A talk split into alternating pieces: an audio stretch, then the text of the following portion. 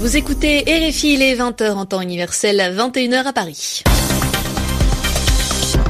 Céline Pellarin. Bienvenue dans votre journal en français facile et c'est une édition que je présente avec Sylvie Berruet. Bonsoir Sylvie. Bonsoir Céline, bonsoir à tous. À la une de cette édition, les dirigeants européens décident d'un second mandat de Donald Tusk à la tête du Conseil européen. Une décision qui a provoqué la colère de la Pologne, pays de Donald Tusk. Nous serons en direct de Bruxelles dans un instant. Les États-Unis envoient 400 de leurs soldats en Syrie, des militaires qui devront former et aider les combattants syriens qui vont bientôt se lancer dans la bataille de la ville de Raqqa euh, contre le groupe État islamique. Et la campagne pour la présidentielle française, Benoît Hamon, le candidat socialiste, reçoit le soutien timide, léger du Premier ministre Bernard Cazeneuve.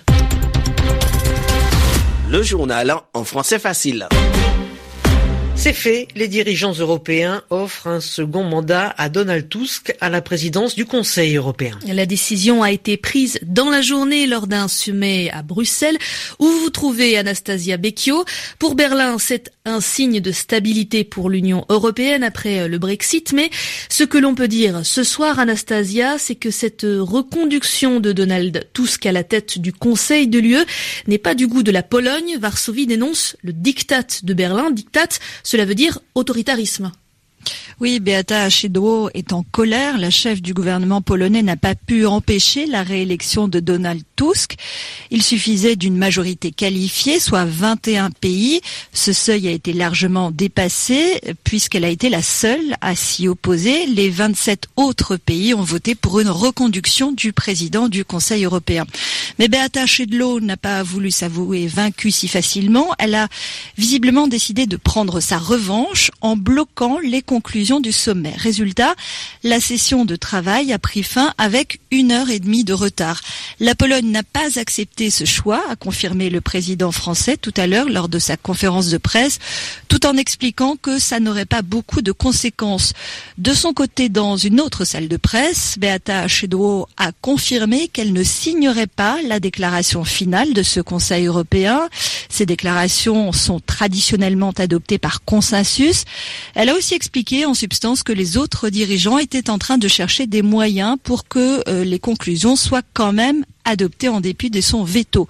Donald Tusk, lui, a appelé la Pologne à ne pas couper les ponts avec l'Union européenne. Les explications vont se poursuivre ce soir pendant le dîner. Anastasia Becchio en direct de Bruxelles.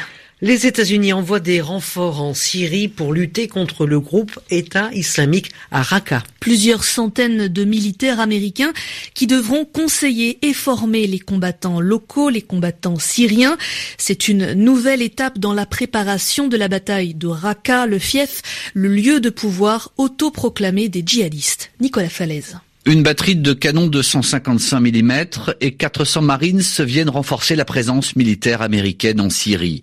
Des armes et des troupes qui s'ajoutent au contingent de 500 soldats américains déjà déployés en Syrie sous la présidence de Barack Obama. Officiellement, ces militaires ont pour mission de conseiller les FDS, une force arabo-kurde qui lutte contre le groupe État islamique. L'organisation djihadiste est actuellement en recul et cela fait des semaines que l'étau se resserre autour de Raqqa, sa capitale autoproclamée en Syrie. Le renforcement des moyens militaires américains s'inscrit manifestement dans le cadre des préparatifs de cette bataille qui s'annonce difficile puisque l'armée américaine estime qu'il y a entre 3000 et 4000 djihadistes à Raqqa, une ville de 300 000 habitants. Les États-Unis qui doivent en outre gérer un conflit entre leurs alliés sur ce terrain, puisque la Turquie et les groupes armés syriens qu'elle soutient affirment se préparer à l'offensive pour chasser le groupe État islamique de Raqqa. Or, la Turquie mène simultanément sa propre guerre contre les FDS kurdes appuyés par Washington. Nicolas Falaise. Donald Trump, le président américain, l'a dit et répété, il veut construire un mur entre les États-Unis et le Mexique. Et pour élever un mur, il faut du béton. Et ce béton, l'entreprise franco-suisse Lafarge Holcim, géant du ciment, est très intéressée par ce marché. Une manne, une opportunité commerciale et financière considérable, selon le PDG, le patron de l'entreprise. Mais la construction du mur entre les États-Unis et le Mexique est un projet très controversé et critiqué. D'ailleurs, le ministre français des Affaires étrangères, Jean-Marc Ayrault, invite le groupe spécialiste du ciment à bien réfléchir avant de postuler pour ce contrat. Une énorme opportunité, ce sont les termes employés par Eric Olsen, le PDG de Lafarge Holcim, pour parler des 1000 milliards de dollars annoncés par l'administration Trump pour les travaux d'infrastructure. Numéro un du ciment aux États-Unis, Lafarge Holcim entend préserver sa position. Dès le mois dernier, il s'est annoncé sur le portail des investissements publics du gouvernement, comme l'ont fait nombre de ses concurrents, dont le cimentier mexicain Cemex. Les associations de défense des droits de l'homme et de la société civile ont dénoncé le mur séparant les États-Unis et le Mexique une entreprise qui d'après eux forcera les personnes traversant illégalement à prendre davantage de risques. La société Lafarge Holcim précise que si elle était retenue pour le marché, elle ne participerait pas à la construction du mur mais qu'elle fournirait simplement le ciment. Un argument qui ne va pas contribuer à améliorer l'image du cimentier. Ce jeudi, le ministre des Affaires étrangères français Jean-Marc Ayrault a rappelé la société à ses responsabilités sociales et environnementales. Le ministre a rappelé aussi qu'au plus fort du conflit en Syrie, Lafarge Holcim n'avait pas hésité à financer des groupes djihadistes pour maintenir son activité dans le pays. Des mesures inacceptables, a fini par admettre le groupe le 2 mars dernier. Abla Jounaidi et François Hollande, le président français, a lui aussi appelé le groupe Lafarge Holcim à la prudence quant à sa participation à la construction de ce mur voulu par Donald Trump. Les Nations Unies envisagent de nouvelles mesures pour lutter contre les abus sexuels commis par les casques bleus lors de leur mission de maintien de la paix. Une des principales mesures voulues par le secrétaire général de l'ONU, Antonio Guterres, serait de réduire les subventions, l'aide financière aux pays d'origine des auteurs de ces maltraitances. Et cet argent serait à la place versé à un fonds d'aide aux victimes. Selon un rapport de l'ONU, les cas d'agressions sexuelles commises par des casques bleus a fortement augmenté ces dernières années. De plus en plus de victimes également sortent du silence. Le plus grand nombre de cas a été répertorié au sein de quatre missions.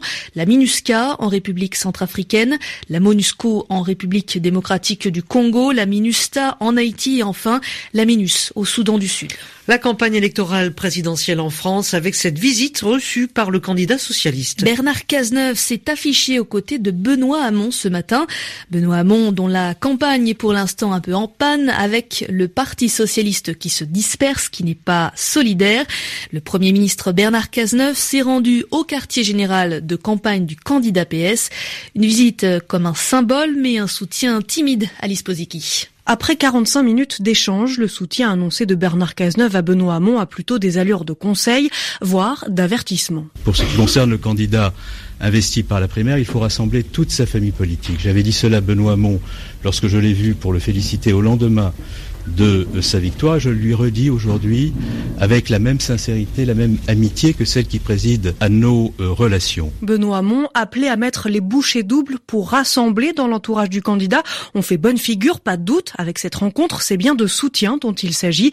Mathieu Anotin est le co-directeur de la campagne du candidat PS. Venir au, quartier général d'un candidat euh, pour euh, discuter de la stratégie de la campagne avec lui pendant une heure, bah, généralement c'est qu'on le soutient, sinon on vient pas c'était pas un meeting aujourd'hui, c'était une réunion de travail. Il y aura des meetings, il y aura euh, plein d'initiatives de campagne auxquelles euh, Bernard Cazeneuve participera dans un deuxième temps.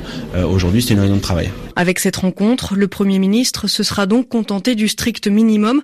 Bernard Cazeneuve et une partie du PS attendent désormais des engagements de la part de Benoît Hamon. Alice Posicki, et on l'apprend ce soir, François Hollande a commenté cette présidentielle française qui désignera son successeur. À Bruxelles, le chef de l'État français affirme que ses homologues, les autres dirigeants européens, sont inquiets de la force du parti d'extrême droite, le Front National, qui est dirigé par Marine Le Pen et qui est candidate à la campagne présidentielle française. La justice française lance deux nouveaux mandats d'arrêt dans l'enquête sur les attentats du 13 novembre 2015. Et au total, ce sont 14 suspects qui sont désormais visés par la justice en France. Des suspects dans l'enquête des attentats les plus meurtriers de ces dernières décennies en France. On rappelle qu'il y a eu 130 morts Des crimes commis par trois commandos, trois groupes de terroristes venus de Belgique. Vous écoutez RFI, il est 20h passé de 10 minutes en temps universel. C'est donc la fin de ce journal en français facile que j'ai eu le plaisir de présenter avec Sylvie Berruet. Et merci à vous de l'avoir suivi. Retrouvez le script de ce journal sur le site internet RFI Savoir.